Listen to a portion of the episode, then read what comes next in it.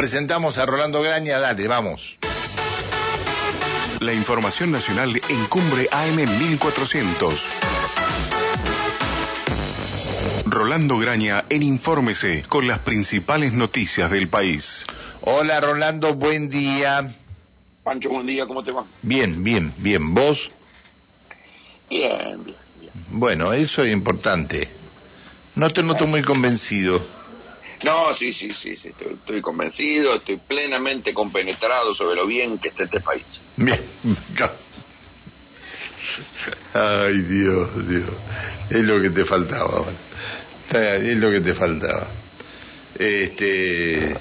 Bueno, pero pasaron muchas cosas. Sí, sí, no te quepa la menor duda que han pasado muchas cosas. La más interesante políticamente fue la reaparición de Cristina después de el, el intento de atentado. Fíjate que coincide, casi coincidió en cuestión de hora también, ¿no? Porque Cristina habrá hablado, se conoció el video, mejor dicho, que sube Cristina a sus redes y a YouTube a eso de las cinco y media, Sí, seis y cuarto de la Sí, tarde, sí.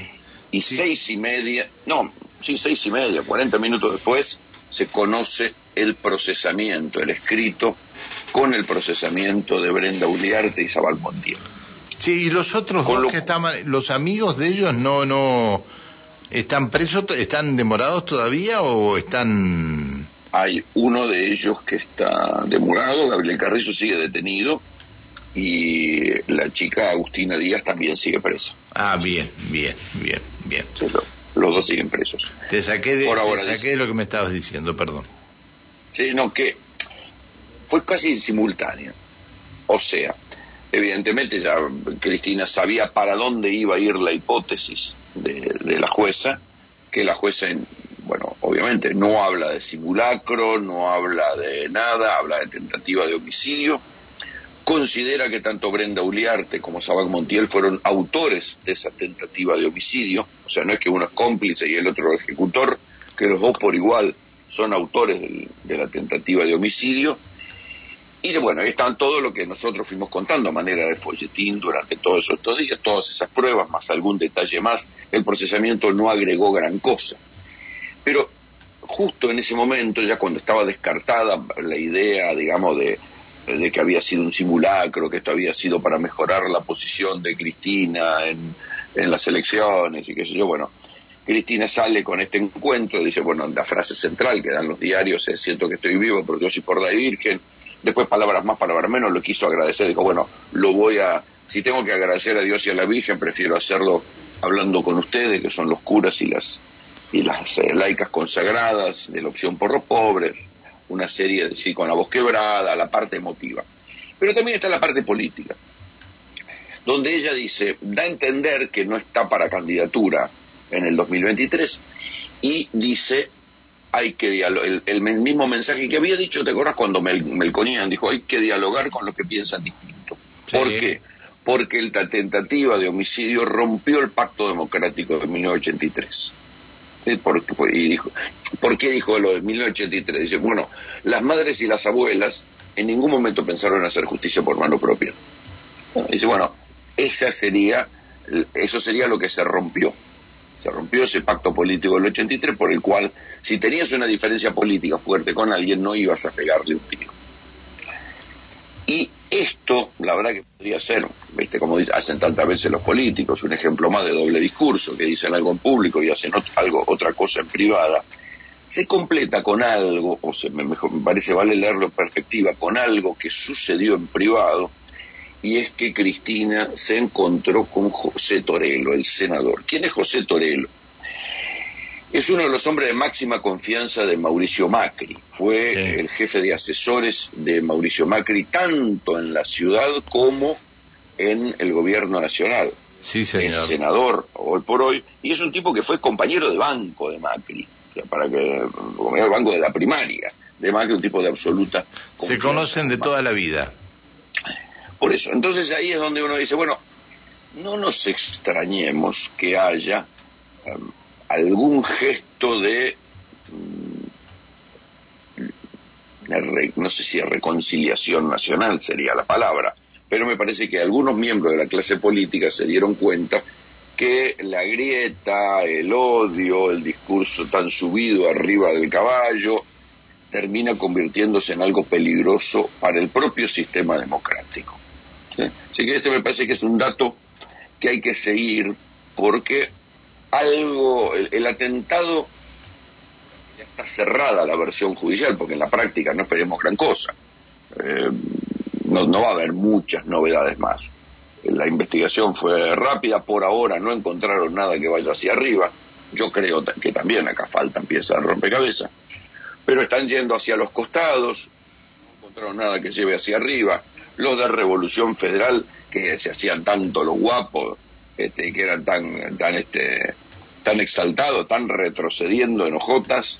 Y ayer, por ejemplo, yo tuve oportunidad en el noticiero de entrevistar a Jonathan Morel, que es el tipo que aparecía en los chats diciendo, este, no sé cómo no le pegaste un tiro a Máximo Kirchner, no sé cómo, cómo este, Alberto no le podemos pegar un tiro porque anda en helicóptero y todavía no me compré una bazuca, este, diciendo también había, hay que infiltrarse entre la gente. Yo no me pude infiltrar porque me conocen, pero este, si, si yo pudiera infiltrarme entre la gente, vas a ver, 10 días, canto 10 días la, la marcha peronista, después le meto un tiro.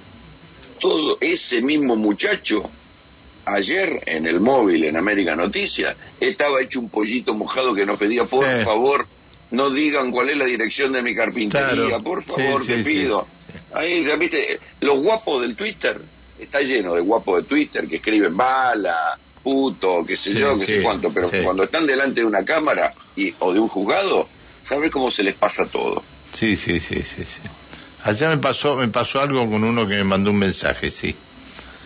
Eh, nunca se esperaba que lo iba a llamar, sí. este, pasan estas cosas. exacto, son los guapos del off. Exactamente. O de, de los deditos, de los deditos, este, eh, rápidos para escribir. Como los barra brava, que putean de la tribuna, pero después cuando tienen que bajar la cancha están gordos y no pueden patear una pelota.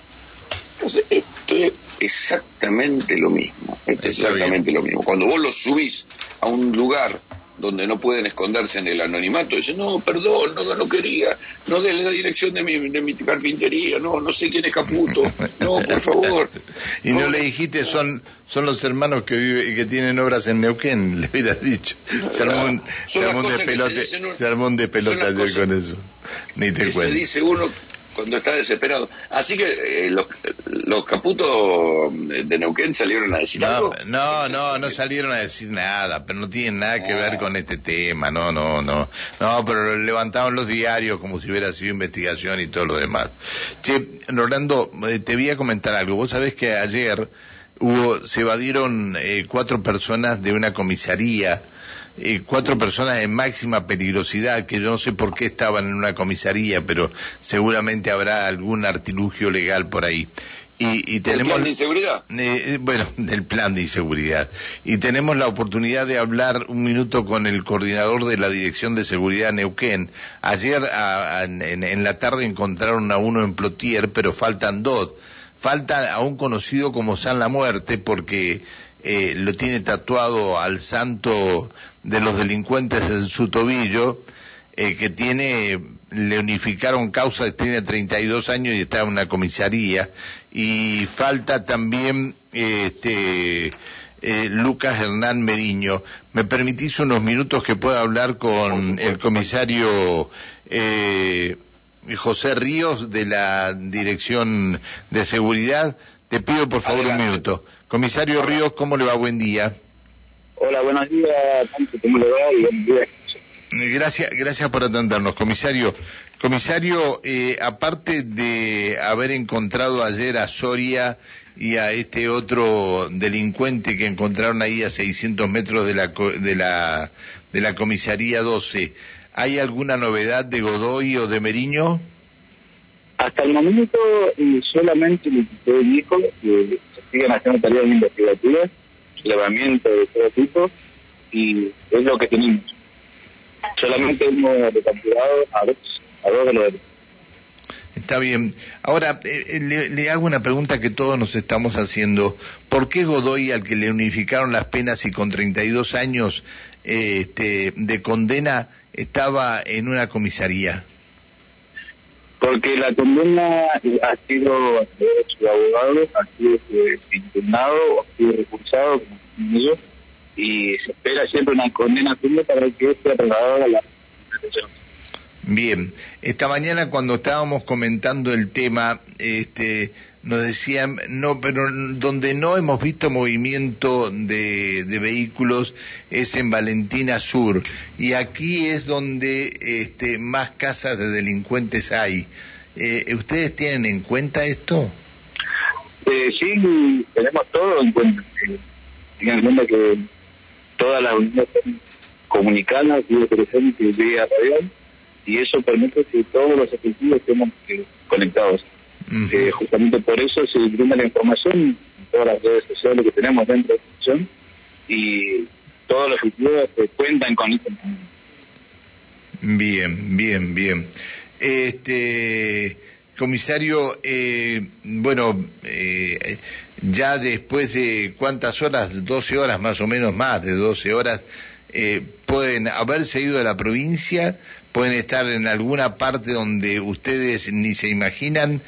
¿Qué, ¿Cómo sigue esta investigación?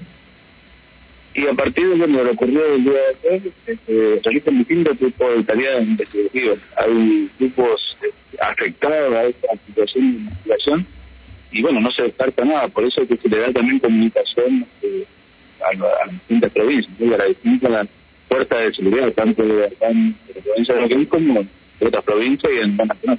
Bien. Eh, a ver, eh, para eh, alertar a la seguridad, que a la, comunidad, eh, ¿qué, ¿qué están haciendo? Ah.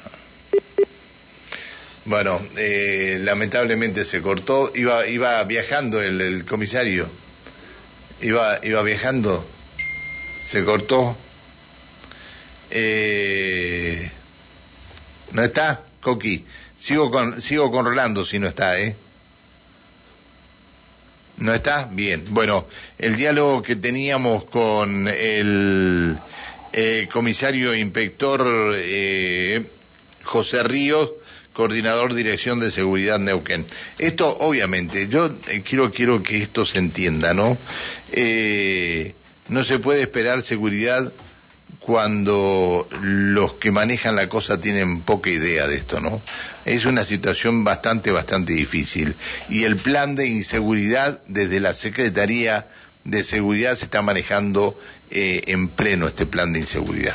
Bueno, vamos a volver a, a Buenos Aires con, con Rolando Graña. Rolando, ¿estás ahí? Sí, sí, claro.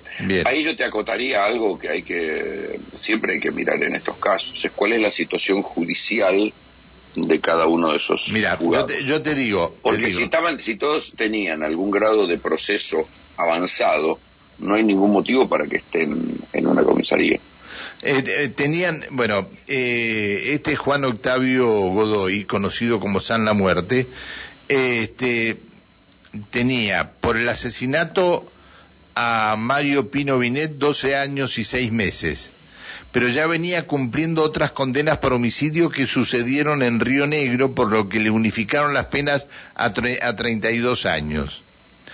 Pero no, pero eh, pará, es un personaje, sí, eh, pero no solo tiene personaje salvaje. No, no, no solo tiene historial delictivo, sino también de fugas. Se escapó de esa misma comisaría donde estaba ahora hace dos años. Me parece joda. Se, se escapó, te voy a decir más, eh, se escapó de una cárcel de, General Roca.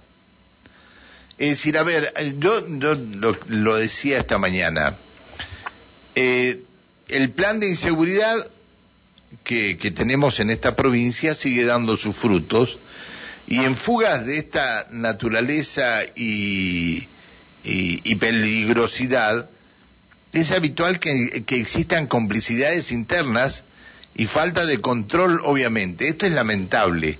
Es decir, un solo celador con tipos de esta, de esta calaña, entra un solo celador a darle este, la, la comida, a llevarle las viandas. Sí, claro. ¿Cómo entra un solo celador? No, disparate.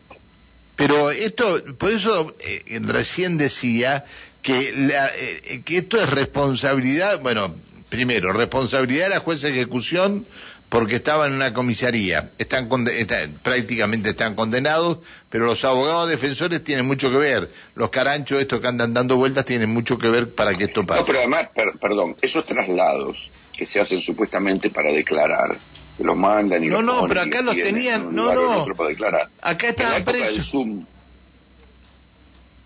Sí, sí, sí, decime. no se hacen más.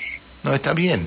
Pero es que no los trasladaban a ningún lado. Los tenían ah. presos en la comisaría. No, no eran traslados. Los tenían presos en la comisaría. Ah, un disparate. Pero claro que es un disparate. Hace no mucho tiempo atrás, no muchos días atrás, eh, hablábamos con uno de los integrantes del Tribunal Superior de Justicia, lo que sería a nivel nacional la Corte Suprema de Justicia, y hablábamos sobre esto y hablábamos sobre las unidades de detención.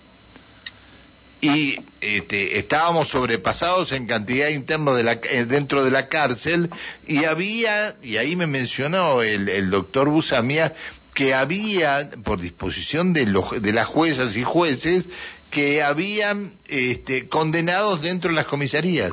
Acá tenés la respuesta. Cagaron la trompada. Uy, perdón.